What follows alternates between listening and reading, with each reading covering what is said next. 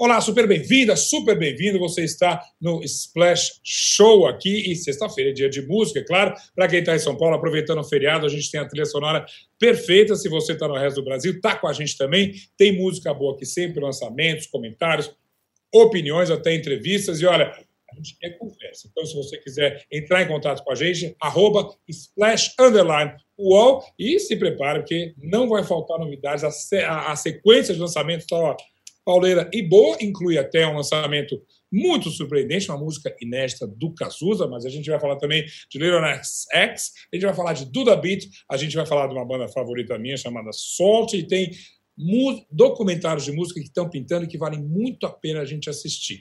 Mas vamos sempre do início, eu quero chamar então Pedro Antunes, porque eu disse o seguinte: ela tem uma música lá do Cazuza, ela passa quase batido, mas uma, uma música inédita do Cazuza é um acontecimento, né, Pedro Antunes? Uma música que ficou guardada quantos anos mesmo? Rapaz, ainda bem que a gente fez essa conta aqui antes de entrar no ar, mas 34 anos. Obrigado, Olivia Brandão, editora do Splash, também uma ótima matemática, por ter feito essa conta assim. É uma faixa criada em 1987, Zeca, pelo Cazuza. Então pensa no, no, no, auge criativo dele, junto com o Jorge Israel e com o Nilo Romero. Aliás, uh, Romero que é aquele cara que, que, dividiu a produção do álbum Ideologia com o Cazuza e com Ezequiel Neves, uh, dirigiu uh, o, o Cazuza em outras ocasiões, etc. E essa música, enfim, ganha vida, ganhou vida nessa meia-noite de quinta para sexta, como é normal atualmente nos lançamentos. A música chamada Mina, uma história quase verídica, Zeca, o que é bem interessante. Se eu puder te contar como é que foi o, o ah, bastidor de como. Vamos, vamos lá, então. Pela minha curiosidade do Cazuza, é só uma coisa que é, quando ela foi descoberta, ela ficou de fora de um álbum. Antes de você contar a história dela, é, me dá um, um, flashback. Era uma fita cassete, assim, que foi encontrada? Era uma época em que eles gravavam muito. E é isso que o, o, o Nilo e, é, e o Jorge Israel contam. Eles gravavam muito fita cassete. E, e, o Cazuza tinha essa facilidade em compor. Ele viu uma cena acontecer e, e, gravou. E isso fica perdido por aí por um tempo, até que se acha, se, se limpa o som. A gente sabe que não é fácil transformar aquela fitinha cassete num áudio que dê para ser usado de verdade. Né?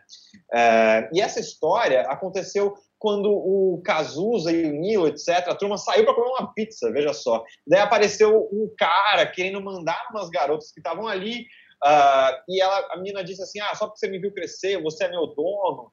O cara pegou uma faca, o Cazuza entrou no meio para defender todo mundo. Assim, é uma baita de uma história uh, é. que virou mina. Isso é muito interessante, onde ele com, canta como esse cara ultraconservador, que não é ele, a respeito dessa garota figura muito dos anos 80 no Rio de Janeiro, no Baixo do Leblon, uh, que é atual, inclusive, até hoje.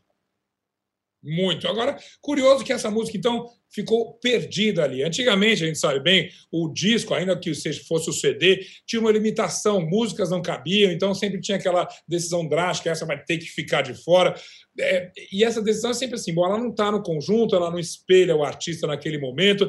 Ela é uma música fora da curva, da, do que o Cazuza fazia naquela época? Cara, uh, o que eu gostei muito dessa música é porque ela me lembra de novo, dentro de um, de um, padrão música brasileira dos anos 80, mas ela me lembra uma narrativa meio Reed de Walking on the Wild Side, sabe? Essa coisa de. Essa parte do Cazuza de ser um narrador de histórias. Ela não é uma canção de amor cheia de uh, aquele romantismo exagerado, frufru, que gruda na gente. Ela é uma música sobre a, a noite carioca dos anos 80. Eu fui transportado para lá, isso foi genial. E, por, por acaso, a qualidade é, técnica, assim, imaginando que a origem disso é uma fita cassete, para os mais jovens, um Google rápido, você vai saber o que é fita cassete, que é maravilhoso. Os mais alternativos até já tem uma pequena coleção modesta de fita cassete, porque artista que é artista está lançando cassete. Mas é, a gente sabe que a qualidade não deveria ser impecável. Ao mesmo tempo, tem mil recursos hoje em dia para você transformar isso numa música audível, quase cristalina. Com relação à qualidade musical. Sabe, Zé, eu senti muito uh, como se eu estivesse ouvindo uma gravação dos anos 80, de fato. Isso, isso não, não, não é uma gravação remasterizada a ponto de conseguir soar como 2020. Mas, ao sim, mesmo sim. tempo, eles, eles criaram um clipe que eu assisti é, em primeira mão, vai sair hoje às 5 da tarde, nessa sexta, é, com, com, animações, e, e, o clipe é todo vintage, de modo que você realmente entra nessa, embarca nessa ideia de viagem no tempo, sabe? Bora então, acho que eu vou, não, não vou nem ouvir antes, eu vou esperar às 5 da tarde, que aí já confiro no próprio clipe, eu já entro nesse clima total contigo. Bom, falando desse lançamento que foi uma surpresa, mas eu sei que você tem um, um, uma lista grande de lançamentos, você está ligado. Bora falar deles agora, não? O que mais que tem no Vamos. Olha só, o que a gente tem é, de, nessa sexta, nessa semana, enfim, foi uma loucura. Uh, eu sempre fico meio soterrado, mas vamos lá. A gente tem, por exemplo, Dom Juan e Safadão. Dom Juan, que acho que você falou, MC Dom Juan, na semana passada, se não me engano, uh, com o Safadão. É, tu vai rodar, é o single novo deles. Tem EP do Kevinho também, uh, Moleque dos Hits. A gente tem, falando em EP, que agora é, é, é, é moda pegar o disco e dividir em partezinhas, o volume 2 do EP Incomparável de Maiara e Maraíza. E, agora veja só, Zé, essa você vai gostar, eu acho. Uh, lembra de Total Eclipse of the Heart? Lembra de Tyler, etc? Então, vai ter uma versão em português, tá? De Solange e Lauana Prado, Eclipse do Meu Coração. Bom, né? Olha, eu, olha é... Parabéns pela coragem, porque mexer com clássico é complicado, hein? Agora, o, o, o, o que, o que me, me, encheu o coraçãozinho de alegria foi ouvir mais um single de Billie Eilish, NDA, depois dos singles Lost Cause e Your Power, principalmente Lost Cause, que eu gostei bastante. Uh, eu estou animadíssimo pro novo álbum dela. E tem também, claro, Pete lançando Tempo de Brincar. Exatamente. Pitch, que aqui a gente até estava com um pouquinho de saudade, então, um pacotaço de lançamentos, muito interessante, muito bacana. E essa, esse lançamento até não é exatamente agora, o álbum já saiu há algum tempinho, mas a Duda Beat chegou com um clipe novo agora, é, que é, como é que é? é... Nem um pouquinho. Nem um pouquinho, estou tentando lembrar aqui, nem um pouquinho, nem um pouquinho. Parece até uma, uma expressão que só um pouquinho, só um pouquinho, nem um pouquinho. E Duda Beat vem. Um clipe, aliás, vamos combinar aqui, no visual, a Duda Beat tá, sempre arrasou, sempre foi uma artista preocupada com o visual também, indiscutível. É, mas o conjunto ali da obra é um clipe bacana? Eu gostei. Rapaz, é um furacão nem um pouquinho. A gente que está acostumado a ver superproduções dessas artistas pop, tipo o Doja Cat, que lança esses, esses, tem lançado esses clipes no espaço e tal, uh, amparado pelo novo álbum dela, a Duda Beat fez uma coisa que, assim, deixa uh, The Weeknd com seus clipes maravilhosos também ali, ó, pau a pau, sabe? É, eu acho a Duda Beat um fenômeno. Uh, ela lançou aquele primeiro álbum dela em 2018. Esse segundo álbum, Amo Lá Fora, mostra muita maturidade, não só em arranjo, mas de o que, que é aquele amor que ela tanto canta. Uh, e quando ela vem com esse Nem Um Pouquinho, que é um, um, uma música bem pop, no sentido de dançante, uh, e um clipe, uh, ficção científica, aquela loucura toda, eu, eu, eu, coloco ela num, num eu, eu colocava, criava um top 4, tá? De grandes artistas pop brasileiras. Falo pop é música pop eletrônica, dançante, etc. Ludmilla, Anitta, Pablo e Isa. Para mim, dá para fazer um top 4. tudo que eu te cortei. Quem é esse quatro virato aí? O meu, o meu quarteto do pop brasileiro, uh, Anitta, Ludmilla, Pablo e Isa e dá para a gente fazer um top 5 e colocar a Duda. Ela tem muito potencial para estar tá entre as grandes cantoras pop. Ela sabe cantar de amor, que é uma coisa que todo mundo gosta. Ela sabe sofrer de amor, que todo mundo infelizmente sofre. E ela sabe dançar, é. que é o que a gente precisa. Então, muito bem. Longa vida a Duda Beat, mas clipes, sobretudo, tão elaborados quanto esse. Tem que ter fôlego para segurar, porque isso aí está nas alturas muito bacana. Bom, e falar de um lançamento anunciado, tudo na carreira do Little Nas X é um grande mistério. Isso, a, a, expectativa de um álbum é grande também, mas eu já estou ouvindo, nesses últimos dias, rumores um pouco mais concretos de Industry Baby, um nome, inclusive, peculiar para um lançamento, né? E o que faz sentido, se a gente parar para pensar que ele é meio que um filho dessa indústria, porque ele é um dos poucos artistas que entende a indústria do, da música mainstream, e quando eu falo música mainstream, essa música que tem milhões de views, milhões de likes, e, e é tudo muito gigantesco. Uh, o Lil Nas X entende como uh, ele precisa ser um artista realmente completo, não só fazendo música. Então, quando ele se coloca, talvez, como esse é, é, essa cria da indústria, ele está mostrando que ele não só é cria da indústria, como ele sabe cuidar, trabalhar na indústria como poucas pessoas fazem. Uh, pensa que, hoje em dia, Marisa Monte, que falamos na semana passada, está respondendo fã em story do Instagram. Eu nunca imaginei isso acontecer, mas ela está lá usando filtro. É verdade, assim, dá, é verdade. Não dá para ser mais ser, é, ser só o artista que cria a sua música. Isso falando para artistas gigantescos, né? Que cria a sua música, coloca nas plataformas e tudo bem. Você precisa fazer um trabalho gigantesco em outros aspectos. E o Lil Nas X faz isso muito bem. Ele que, inclusive, está na capa, como você lembrou antes do ar aqui, e eu fui até dar uma olhadinha, na capa da revista do New York Times ali, sendo colocado com contam a jornada dele ali. Eu acho ele um artista muito completo e muito pronto uh, ah, para chegar muito longe, sabe? Na, nessa foto da capa, é uma capa linda da revista New York Times desse domingo, eles já jantaram, é claro. Hot Boy Summer é ali que, aquela chamada, mas tem uma coisa que eu gosto ali que eles falam: o, o, prazer subversivo do Little Nas. Então, de fato, como transgressão, a gente tem, a minha geração, sobretudo, tem uma artista maior, que é a Madonna, que empurrava ali o limite toda hora. E esse cara aqui, de fato, parece que é, é a Madonna que a gente precisa agora, por favor, não interpretem mal essa frase. A gente precisa de artistas como não é um clone da Madonna, não é um herdeiro sequer da Madonna, mas artistas que tenham aquele espírito dos anos 80 e 90 aqui para o século 21, para essa década nova que ainda está começando. E esse cara é Little Next X. Quando é que a gente tem esse álbum? Rapaz, olha só, eu não sei quando sai o álbum exatamente, porque eu não peguei a data, mas eu fiquei arrepiado com você falando, Zé. Olha só. uh, uh, uh, mas o, o, o, o Lil Nas X, ele, ele, ele tá nesse lugar mesmo, assim. É, e, e, é um homem negro, um homem gay, ele tá, tem tanta coisa que ele tá trazendo junto com ele, sabe? Eu acho muito bonito de ver a ascensão dele. Vamos ver. De repente a gente arrisca até um fit. Quem sabe, é, Lil Nas X, fit Pablo? Hum, não tá ruim não, quem sabe, né? Se a Anitta pode cantar com a Madonna, tudo é possível. Vamos resolver. Vamos, vamos, vamos fazer essa conexão aí, Zeca. Vamos mandar umas mensagens no Instagram. Nossa, muito. A gente gosta de mandar correio eletrônico aqui no Splash Show. Estamos tá, mandando mais um.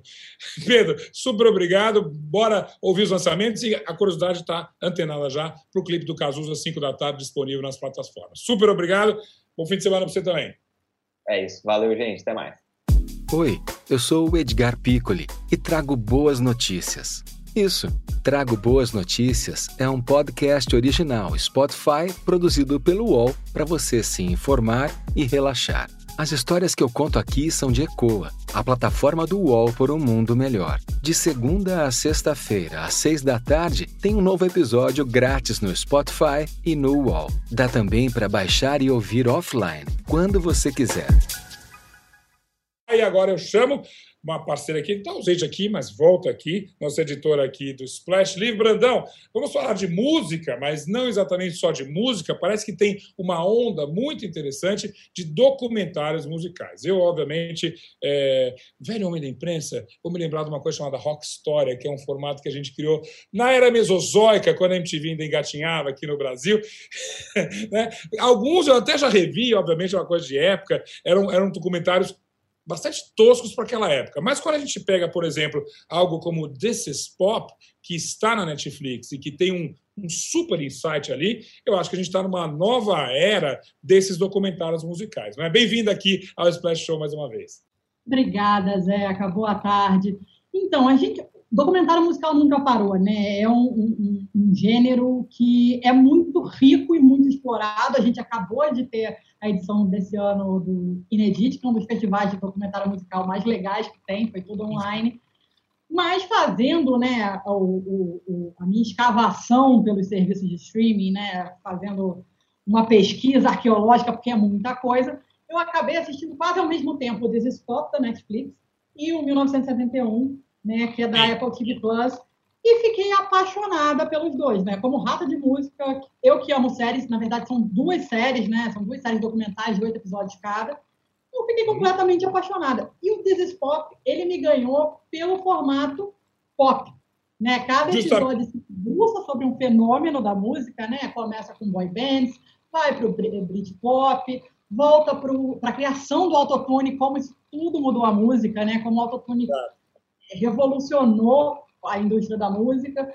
Tem né, um episódio inteiro dedicado à Suécia, né? Tentando entender o que tem na água daquele país para produzir tanto. Para ser aquela usina de pop, justamente, né? Tanta música pop. E esse documentário, especificamente, o This Pop, ele, ele, trata, ele tem um recorte muito bom, porque ele fala do que não é tão falado por todo mundo.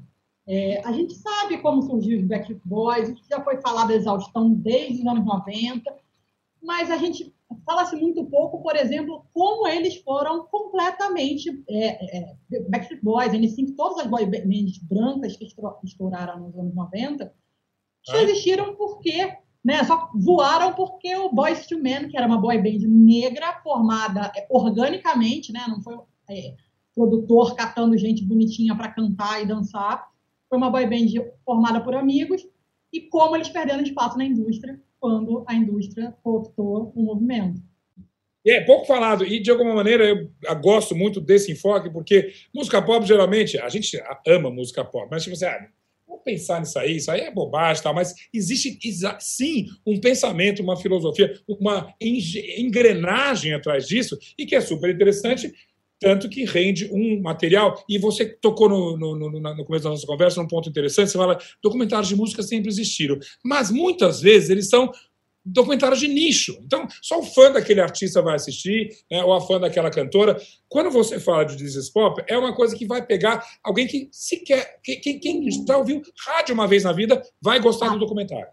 Né? Quem gosta de música, quem gosta de ouvir música, não importa qual, vai gostar, porque vai ter uma visão geral, são episódios curtos, de 40, 50 Sim. minutos, mas é, ele dá uma boa visão da coisa, né? Eu que sou fã de Britpop, fã de Oasis, de Blur, né? Fiquei apaixonada pelo documentário porque conta uma história que eu estou cansada de saber, mas por outro lado, né? Fala muito sobre o sexismo, sobre a, é, é, como a, a, a, competição entre as bandas era tóxica, era fruto da claro. masculinidade tóxica. É muito, muito legal. Assim. A gente vê Coisas lado... que no, desculpa, coisas que nos permitem até refletir um pouco sobre o pop de hoje, porque quando a gente está pensando, né, até olhando para o Brasil, que eu acho que o, o, Brasil, o pop do Brasil está super maduro, quando a gente tem Isa, Anitta, Pablo, todos os sertanejos, tem uma maturidade desse mercado musical maravilhoso. Esse documentário nos ajuda, inclusive, a refletir sobre o que estamos vivendo. Você também, ao elogiar o Desses Pop, falou que o corte dele é muito bom. Mas eu vou pegar esse gancho aí para falar de um outro corte. Você disse que também assistiu no Apple Mais TV, no Apple TV o 1971, que eu ainda não assisti. Mas veja, 1971, eu já era nascido, não vamos entrar nessa discussão. e se eu falar que eu já ouvi a música nessa época, eu estou exagerando. No máximo ali, eu tinha na minha casa, eu não sei como, porque meus pais nunca foram ligados em rock, eu cresci numa casa bem mais MPB, mas eu tinha um concerto para Bangladesh, que inclusive eu sei que é tema disso aí. Mas eu não posso dizer que eu fui influenciado pela música de 1971, eu estaria exagerando. E esse documentário, sempre quando eu leio, eu não assisti ainda, eu quero a tua opinião, porque assim, ah, esse corte é fundamental, 1971 também é um ano importante, muita coisa mudou. Fato isso? O documentário te convence disso? É um documentário do Azif Capeja, né, que é um monstro dos do documentários, que fez o documentário da Amy Winehouse, que fez o documentário do Senna, que fez o documentário do Maradona. É, também são oito episódios. É o recorte que ele quer dar, né? O, documentário ele começa, na verdade, ele, ele, tem muito uma ligação entre música e política, né? Ativismo e música. É, é, ele vai muito por esse lado muito mais, mais denso, inclusive, que o This Pop, que tem até uma, uma montagem mais, mais leve. Mas ele começa justamente já no fim, né? Nos estertores da guerra do Vietnã, quando já ninguém estava aguentando mais, e como Sim. isso influenciou a música e fez a música ficar cada vez mais política, cada vez mais, mais é, é, revolucionária. Mas é isso, assim. Tem, eu vi esse documentário pensando, eu quero ver um documentário sobre 1991. Né? Exatamente. Lançados a brincadeira que eu faço. Mas é assustador, porque você assistindo, e ele tem uma montagem muito legal que mostra as letras, né, para é, é, reforçar essa vibe política mostra claro. os discos lançados em 71. Você fica assim, cacete, teve muita coisa. De fato. Mas aí que tá, e é aí que eu vou te pegar, porque você pegar e quem é fã disso, você tem discos importantes, seminais, revolucionários, lançados praticamente todo ano. A gente nunca teve, eu não lembro de um ano de estiagem, ah, esse ano não teve nenhum disco bom, você pode fazer esse corte no disco do primeiro lançamento, o lançamento do primeiro disco do Michael Jackson, quando tudo se revoluciona. Você pode fazer isso no Brasil, 1983, o ano das diretas já. Começa a surgir o pop brasileiro. É, me parece um corte fácil. Eu adoro isso e, para mim, o que eu gostaria é que tivesse justamente um documentário de cada ano oito episódios, desde 1954 até 2021. Eu adoraria. Mas é, você tem, você tem, você pode fazer esse corte praticamente que é o ano que você quiser. Né? Super. Por exemplo, eu estou aqui com, com Acabou Chorar e a gente podia fazer o mesmo documentário Olha só. brasileira, 1972, o ano seguinte, né? Definitivamente. Mais uma coisa que ficou na minha cabeça enquanto assisti o 1971 é era um ano de grandes é, mudanças políticas, fala muito de Angela Davis, a prisão dela, é, é, revolta. E a gente está vivendo um, um, ano muito, muito pesado, né? Com pandemia, confusão política. Eu fico pensando assim, a gente pode fazer um documentário sobre a música de, de, de é, 2001 com esse recorte? Será que a gente vai conseguir fazer isso daqui a um tempo?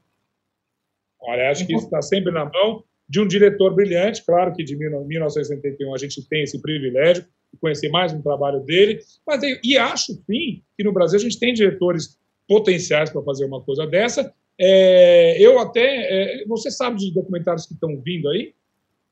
Olha, o que eu estou mais ansiosa é o Summer of Soul, do Pat Love, né, que é o baterista do ah, Nós somos dois. É, a banda do Jimmy Kimmel.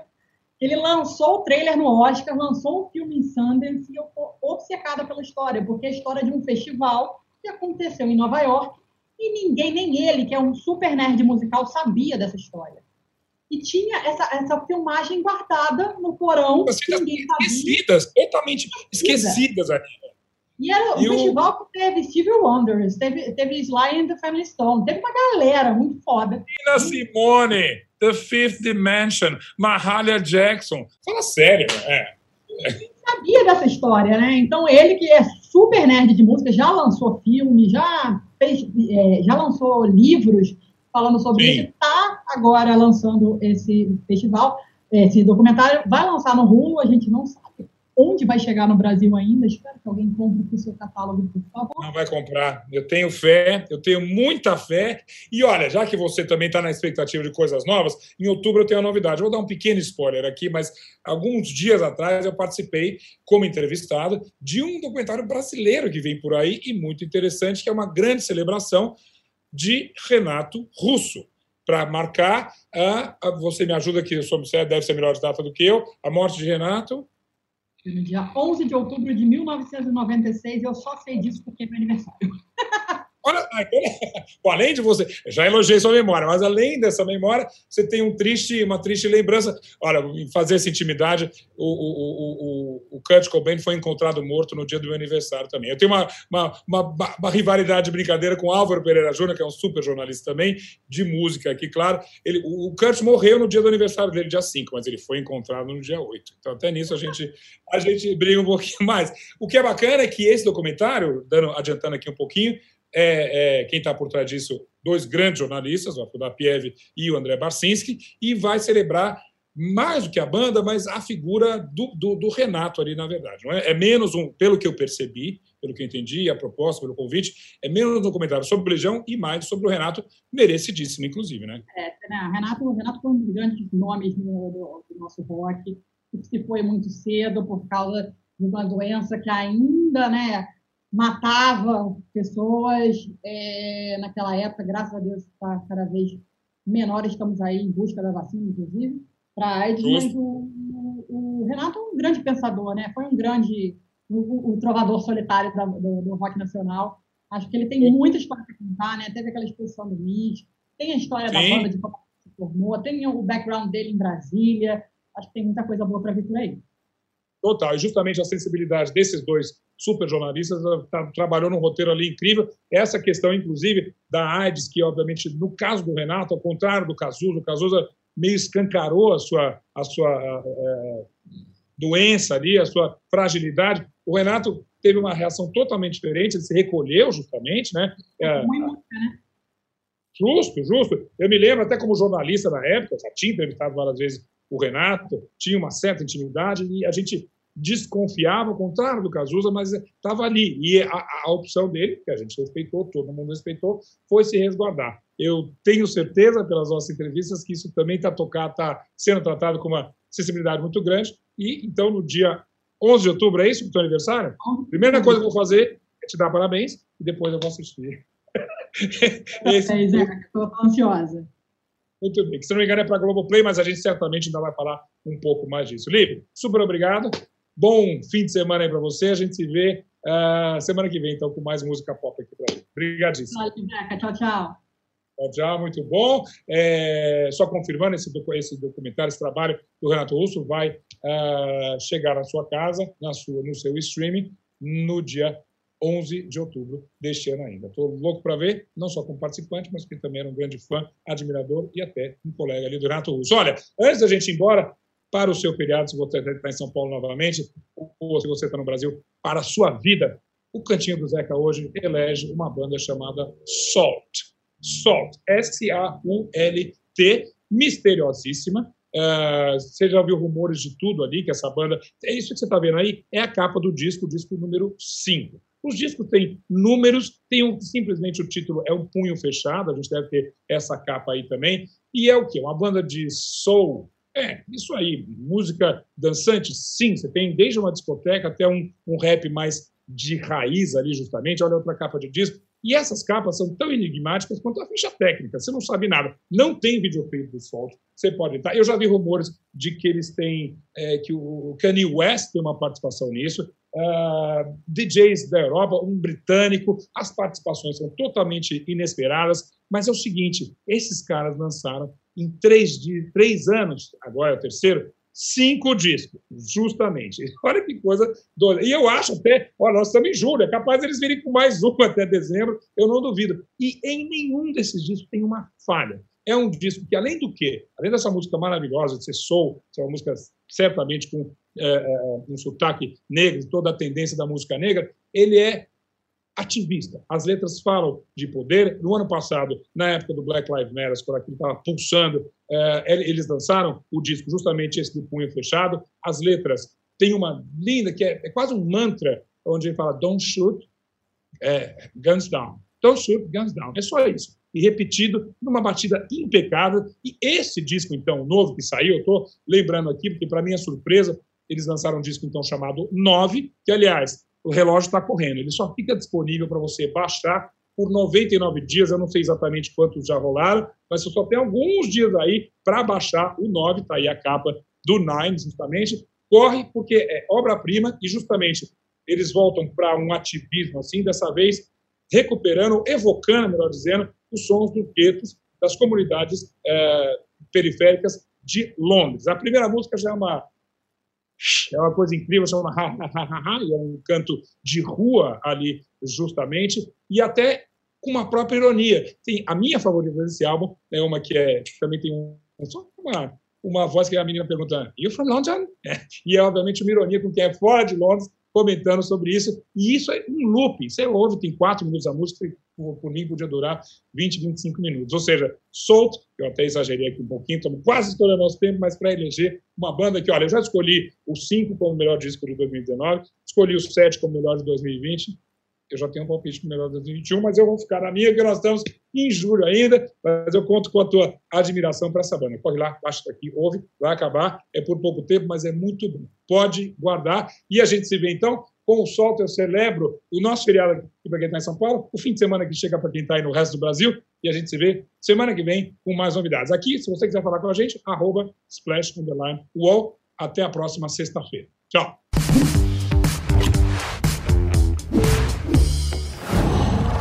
Whoa.